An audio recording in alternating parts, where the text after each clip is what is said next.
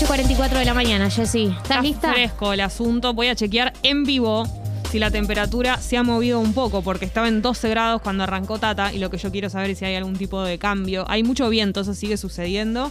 13 grados la temperatura, no, no, no cambió demasiado, la verdad. La máxima para hoy, 20 grados. Y atenti, porque la humedad 46%, está muy baja. Eso colabora con este fresquito que sentimos. Eh, el día de todas maneras está lindo. Si te abrigas un poco, no pasa nada. Eh, pero bueno, ten en cuenta que no está el, el- el veranito ese mini veranito de ayer que hubo a la tarde. Eh, los trenes, los subtes y el premetro están funcionando todos con normalidad y a horario, pero ten en cuenta que la General Paz está muy lenta entre autopista Richeri y acceso oeste sentido Río de la Plata y también que hay demoras en la autopista oeste desde Castelar. Así que guarda si andás por ahí. Bien, vamos con algunas noticias del día de la fecha que eh, tienen que ver con lo que está pasando en el país. Bien, una noticia que apareció ayer y que vamos a repasar un poco hoy es que Elena Hayton de Nolasco, la única jueza mujer de la Corte Suprema, presentó la renuncia. Lo hizo a través de una carta que estaba dirigida a Alberto Fernández. Eh, esto sucede días después de la elección de la Corte Suprema. ¿Te acordás que habíamos hablado de que fue una elección Sí. medio polémica, en donde ni ella ni Lorenzetti estuvieron? Estuvieron solamente Rosati, Rosenkrantz y Maqueda. Y Rosati y Rosenkrantz se votaron a ellos mismos, digamos. O sea, uno vicepresidente y el otro vice. Y Maqueda era el que había presentado como la moción. O sea, es como, nada, una cosa medio sectaria. O sea, en el marco de esto que sucedió la semana pasada, eh, Hayton de Nolasco aparece eh, con la noticia del día de ayer de que eh, a partir del primero de noviembre va a renunciar a la Corte Suprema de Justicia. Se dice que ella ya se lo había avisado por teléfono a Alberto Fernando. Alberto Fernández. Fernando. Fernando. Alberto Fernando. Alberto Fernando. El presidente de la Nación, Alberto Fernando. Eh, y qué es lo que va a pasar ahora, vamos a repasarlo un poco. Se abre el camino para que el gobierno proponga un reemplazo para la vacante de eh, Hayton de Nolasco, que igual ese reemplazo que proponga el gobierno va a tener que ser avalado por el Congreso. ¿Qué sabemos de Elena Hayton de Nolasco ¿Qué eh, y un poco del contexto de cómo llegó a la Corte Suprema? Ella entró a la Corte Suprema en el 2004 y fue la primera mujer en acceder a la Corte durante un gobierno democrático, porque había habido otra jueza, que fue Margarita Arúas, pero había sido designada durante la dictadura de Levingston, entonces eh, Hayton de Nolasco es como la primera jueza mujer en la Corte Suprema durante un gobierno democrático. Eh, la había propuesto Néstor Kirchner eh, y ella fue vicepresidenta de la Corte Suprema entre 2005 y 2021. Eh, cuando se la presentó para como candidata para ocupar el cargo de ser jueza de la Corte Suprema, tuvo 50 en el Senado tuvo 51, vo- 51 votos afirmativos y 5 votos negativos. Eh, y eh, fue la sucesora de Eduardo Moliné O'Connor, que eh, fue destituido por el Senado en, diciembre de 2003 en el marco de una ofensiva oficialista para renovar el Supremo Tribunal.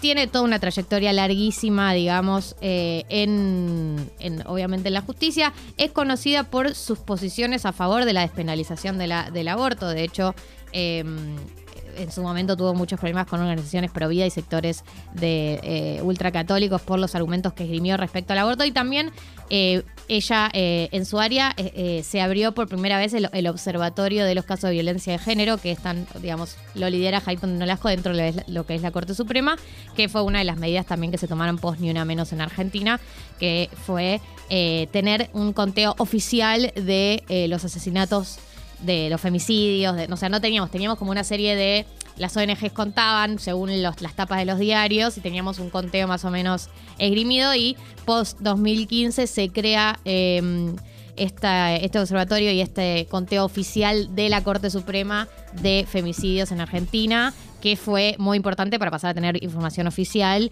eh, sobre lo que estaba pasando con respecto a eh, los femicidios y todos los casos de violencia de género en la Argentina.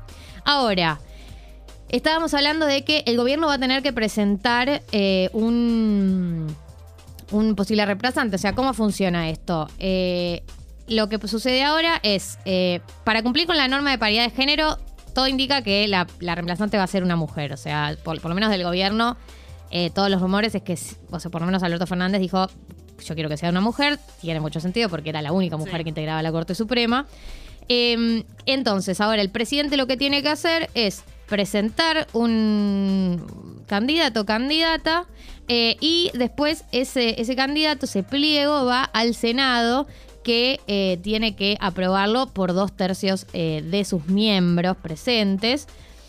A ver, eh, ¿qué se necesita? ¿Qué, qué- qué requisitos tiene que tener una persona para poder pre- presentarse a ser juez de la corte? Bueno, tenés que ser abogado, y sí. Mínimo. Mínimo. Un contador. Eh, estudió en el IUNA. Pero pará, si yo fui a Ether, eh, hice el coso, no, no, no. no- Hice una vez un informe sobre derechos humanos y justicia. Claro, un ¿Me puedo TP presentar? hice un TP No, en, el terciario. No, ¿No, no va? Bueno. No. Tenés que haber ido a esa universidad chetísima sobre Figueroa del Corta eh, o Qué Libertador, lástima. no sé bien sobre cuál Qué queda, lástima pero porque muy te- linda. Qué lástima porque tengo pasta para esto, Gali. Tengo mucha pasta para la Tengo Corte mucha Suprema. pasta para la Corte Suprema además, que me da hambre. Desde que vos dijiste que Corte Suprema es Corte Suprema, nunca más volvió a ser la Corte. Suprema. De hecho, yo mientras lo digo, mientras cuento esta noticia, me remite a Te una imaginas Suprema. una Suprema y sí. Bueno. típico. Así sos. Nos desvías de lo, que, de lo importante. Yo estoy hablando del futuro de la Corte de Suprema del país y vos pensando en una milanesa. Cuotas de humor, como decía la reseña. Eh, Al principio de año hicieron una reseña, te aviso, te anuncio, y decía, Galia ofrece la información. y Jessica, la cuota de humor era como diciendo, y está pelotudeando. Jessy, no hables así de vos misma. Fue hermoso igual, no, fue re lindo todo Tus lo que cuotas de humor son muy necesarias para este Le programa. aporta cuotas nacionales la frase. Sí. Ay, Dios. En, en ahora 12 Ser de una, humor. co- ser una comediante tiene esto, ¿no? Sí, Como que un día te despertás y tenés, te- los chistes te salen por. Vos lo sabés por tu familia. Y porque mi papá me pidió si la podés reemplazar, eh, lo podés reemplazar ¿Cómo el te sentís estando siempre relacionada con un humorista o una humorista? Muy mal, porque está la en vara casa, muy alta. En casa, papi, acá yo, o sea, ¿no? Digamos que estoy a la sombra de alguien siempre, eso es lo que quiero No, decir. no, como que está- el humor está contigo. Pero siempre hay profesionales a mi alrededor. Y yo soy un una poco sí, amateur. un poco sí. Una amateur. No quisiste aprovecharlo, papá te dio espacio en Papá en me dio espacio, yo podría haber eh, vivido de la teta del estado de mi papá. Ay, y no qué lo imagen me. O sí hiciste lo hice en realidad durante 23 años de mi vida hasta que me mudé sola. Pero bueno, no laboralmente. Yo digo para toda la gente que me dice que soy hija de. Soy hija de. Y sí, pero no- todos no somos la- hijos de. de alguien. Y sí. Yo ahora también de tu familia, porque acordate que me adoptaron. Sí, me acuerdo. Eh, ¿Qué tenés que tener para ser juez de la corte? Mínimo ser abogado, 8 años de ejercicio, por lo menos, eh, 30 años de edad, por lo menos, y además tenés que cumplir con todas las calidades necesarias para ser senador. Que, o sea, o sea sumale todo lo que, todas las calidades que necesitas para ser senador, eh, más todo lo que te estaba diciendo. Eh, se tienen que publicar el nombre y los antecedentes de quien se considere idóneo para la cobertura de la vacante en el máximo, en el plazo máximo de 30 días de producida en el boletín oficial y en por lo menos dos diarios de circulación nacional durante tres días, así como en la página oficial del Ministerio de Justicia. El gobierno tiene tiempo porque ella va a renunciar recién a partir del primero de noviembre y a partir de ahí tiene 30 días, así que eh, tiene un par de meses para definir quién es el nombre que va a presentar. Eh, y estaremos, va a empezar una rosca, básicamente va a empezar una rosca que va a tener que ver con quién es la próxima candidata, quién es el próximo pliego. Y después, recordemos, recordemos que si no se apura el gobierno, para cuando voten en el Senado, si es post eh, elecciones generales, puede llegar a haber una nueva composición del Senado Chan. Que, Y todo que lo el, que que oficialismo pierde muchos senadores si se mantiene el resultado de las pasos. No sé cuándo va a ser esta votación, pero bueno, eh, de cualquier manera van a tener que acordar con la oposición porque necesitan dos tercios para aprobarlo. Entonces va a tener que ser un candidato que genere consenso y siempre es muy complicado quién llega a la Corte Suprema. Recordemos también que los últimos dos jueces que llegaron a la Corte Suprema, que fueron Rosenkrantz y Rosati, eh, fueron propuestos por Mauricio Macri. Eh, que eh, los presentó y eh, entraron durante la a, fin a, días de asumir a fines del 2015 entraron Rosati y Rosenkrantz propuestos por eh, Mauricio Macri que fueron aprobados por Juntos por el Cambio pero también los apoyaron algunos legisladores del Frente de Todos eh, como por ejemplo Pichetto Así que de cualquier manera va a necesitar consenso el oficialismo, que está en un momento muy complicado para lograr el consenso con la oposición. Recordemos que ayer, que estábamos hablando de la ley de etiquetado frontal, Sí. eh, no se pudo No aprobó. querría estar en sus zapatos, en los zapatos del oficialismo. No se pudo aprobar porque necesitaban el quórum de 129 legisladores para empezar el debate y llegaron a 122. Y Juntos por el Cambio dijo, mm, nosotros no queremos participar de esta sesión porque ustedes eligieron el temario de qué, qué leyes se van a tratar sin preguntarnos. Entonces dijeron, a menos que ustedes cambien el temario y sumen eh, est- estos tres proyectos de ley que nosotros queremos tratar, que era uno sobre modificar la ley de alquileres, eh, y otras dos más, pero dijeron como si ustedes no, no incluyen estos dos temarios en la agenda, que son leyes que nosotros queremos tratar, eh, no vamos a dar quórum. Bueno, no lo hicieron eh, y acá era querían iniciar el debate de las leyes de boleta única, la reforma de la ley de alquileres y la de emergencia educativa. Eh, y el oficialismo no accedió, entonces Juntos por el Cambio decidió no bajar al recinto, no dio quórum y no se trató la ley de etiquetado frontal, que como sabe mucha gente que viene siguiendo este programa, es una ley que se ha militando, militado en distintas organizaciones. Desde este programa, por lo menos yo, me Sí, parece clave supuesto. Eh, que se apruebe este tipo de medidas para saber qué comemos y tiene que ver con un derecho eh, que tenemos de saber qué es lo que estamos comiendo y de tener la información clara y que no nos vendan humo.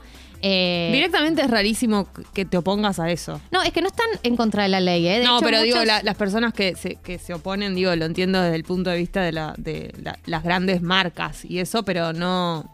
Solo por eso, lo- lo- ni siquiera es que lo entiendo, digo, lo, lo, lo comprendo por qué lo hacen, pero no, no, no tiene contra.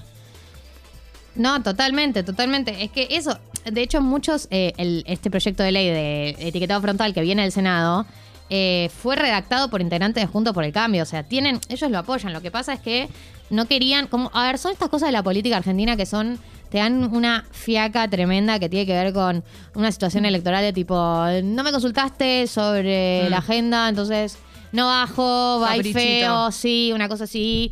Y también el oficialismo diciendo, no, no, no, no, quisimos. Como toda una cosa recontra chiquita que, donde queda en el medio un proyecto de ley clave que tiene muchísimo consenso en la sociedad para que se apruebe, porque por más que haya un lobby de las del sector eh, alimenticio, hay muchísimo consenso a nivel social y humano de ciudadano de a pie. Eh, y no se pudo tratar. A ver, hay que decir que eh, está aprobado en comisiones el proyecto, eh, por lo tanto no pierde estado parlamentario hasta el 2022. Eh, no es que no se va a poder volver a tratar, pero la realidad es que es lo que hablábamos ayer. A veces es como que entra dentro de un contexto histórico, una oleada de leyes. Debería ser una de esas leyes que salen fácil, no debería ser una, ley tan polémica. Eh, pero estamos acá luchando de voto a voto para ver si logramos el quórum. Yo pienso que si se ponen un poco las pilas el oficialismo y la oposición, un toque y salen un toque de este clima tan electoral, se podría se debería poder tratar rápidamente dentro de incluso otras leyes que seguramente estén pendientes. Así que, bueno, no se trató, no se logró el quórum y no se trató ayer la ley de etiquetado frontal, tampoco las otras leyes que estaban en agenda para la sesión.